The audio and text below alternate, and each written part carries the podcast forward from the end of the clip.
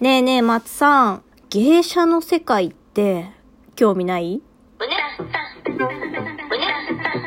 胸バーンさあ、始まりました。下松の胸バーンラジオイ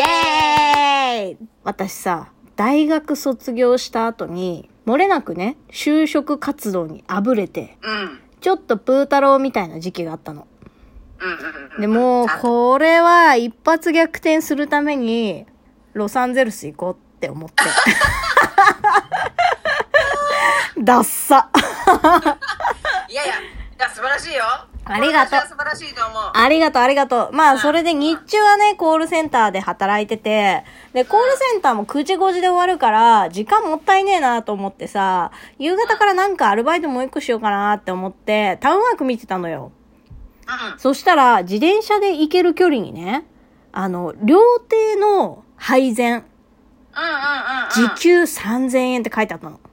高っ高っでしょ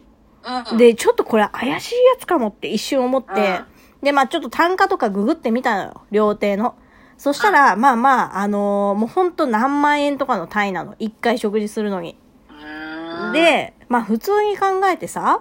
まあ一回一人当たり5000円の居酒屋で時給1000円って考えたら、まあそれの、まあ3倍、4倍の金額だったら、まあ時給3000円もあるかと思って。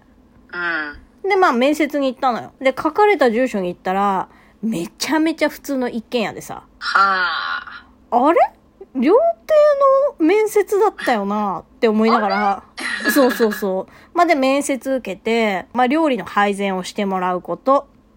お客さんにお酒を継ぐこと、うん着物を着て、えー接客をすることって言われて、おやおやあれ話が違ってくるぞって思ったの。まあ、着物は着るだろうよと思ったの。まあ、うん料亭のさ、中井さんみたいな人って、中な井んかさんみたいなやつね着物うん着てるじゃん。で、なんか、名前もさ、勝手につけられてさ。えで、いわゆる芸者さんうんえみたいなものを募集していると。えそんな素人がやっていいのって思うじゃん。うんでもね、芸者ってバイト枠があんのよ。あそうなんだうそう。で、あー、しまったー、タウンワークに騙されたーって思って帰ることもできたんだけど、ちょっと興味が湧いちゃって。いつもの深追いおしもがそうなの。そういうね、ちょっとね、今まで見たことない世界にぶち当たると、ま、そんなに危険な匂いがしなかったら、面白そうな方を取るっていう習性があってさ。で、まあ、もしこれがキャバクラだったら行かないよ。うんあとちょっとエッチな匂いがする仕事とかだって行かないけど、うん芸者か。悪くないやん、と思って。 で、まあ、ちょっと試しに働いてみたわけさ。うで、私が行ったその普通の一軒家が、なんで普通の一軒家だったかっていうと、そのなんか、界隈、料亭がいっぱい集まってる町だったんだけど、そこにね、なんか、あの、置き屋って言われる場所があっんうんて、うんうんいわゆるなんだろうな、派遣会社みたいな感じで、そこから各料亭に女の子がこう行くっていうシステムになってるのよ。うんでそのわかるわかる置屋っていうところで、えーまず出勤すると着物を着させてもらって、髪の毛をセットしてもらって、で、まあ自分で化粧して、その各料亭に行くみたいな感じだったんだけど、各置屋から専属って呼ばれる、とまあ料亭さんと契約をすると、うんまあ、毎回その料亭さんに行くようになるんだけど、あご指名うーん、というか、まあ、料亭さんの専属だね。本当にそそのっか、うん。うん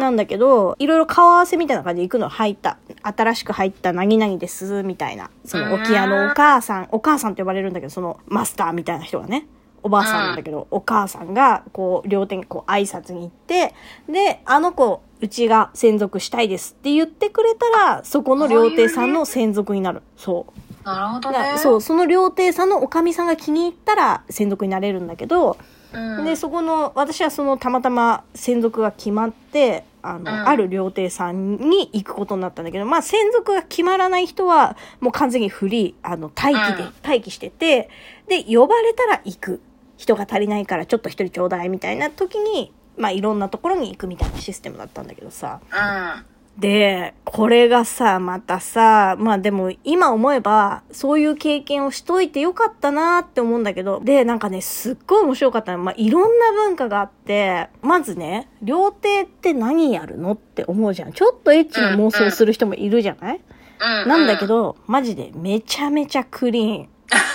めちゃめちゃグリーン。めちゃめちゃクリーン。あの、基本的には、あの、もう全部個室。なんで、偉い人たちが、商談とか、会合みたいな時に使うのかなうん、だから銀行の人と、その、打ち合わせ相手とか、あといはや、もう、クリーンでもねえな。ああ、そうだね。あ、だからあれよ、あのー半沢直樹で大和田常務とかが、あのーなんか、ね、そ の、あれするところのあれよ、 みたいな、あれそうそうそうわか、る伝わってる。わかってる伝わった本当の、あの、ピンクの方のうんはないってことだあ、よね。そうそうそうそうそう。エだよねッチなことはないという。んまあだから本当に汚い金の話をしたりとかするとき に、まあ男二人だとさすがに、みたいな、男だけだとさすがに、みたいな、あの、立場のある方たちが使われるっていう場所なんです。なまるあほどね、ごめん、ちょっと偏見だな。あの、普通 に、めちゃめちゃ金持ってる、なんだろう、例えば経団連のな、なぎなぎさんみたいな人が、普通に楽しみで普通にね芸者遊びをするのが粋みたいなテンションで来る場合もある。そういう文化がね、そうそうそうそうそあうる。やろな。そう。で、そのお座敷に入ると、まあ普通にお酌をしたりとかもするんだけど、すごいね、毎回私が楽しみにしてることがあって。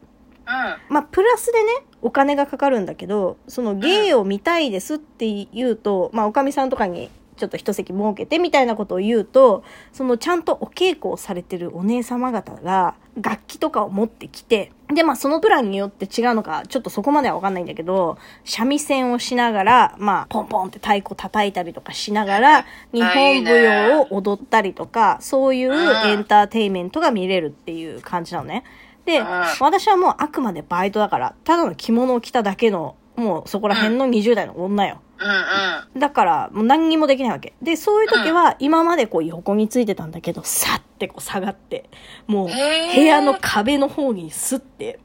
正座をして、ただ背筋をピッとして見てるんだけど、うん。で、終わると、おかみさんが、どうもどうもありがとうございました。どうぞ、どうぞって言って、ただ見てただけの私にも、ポチ袋に入れたお金をちょっともらえるの。ええすごないそのシステムー、。すごい、なんか、うん。おーなんか今まで経験したことないそう。だ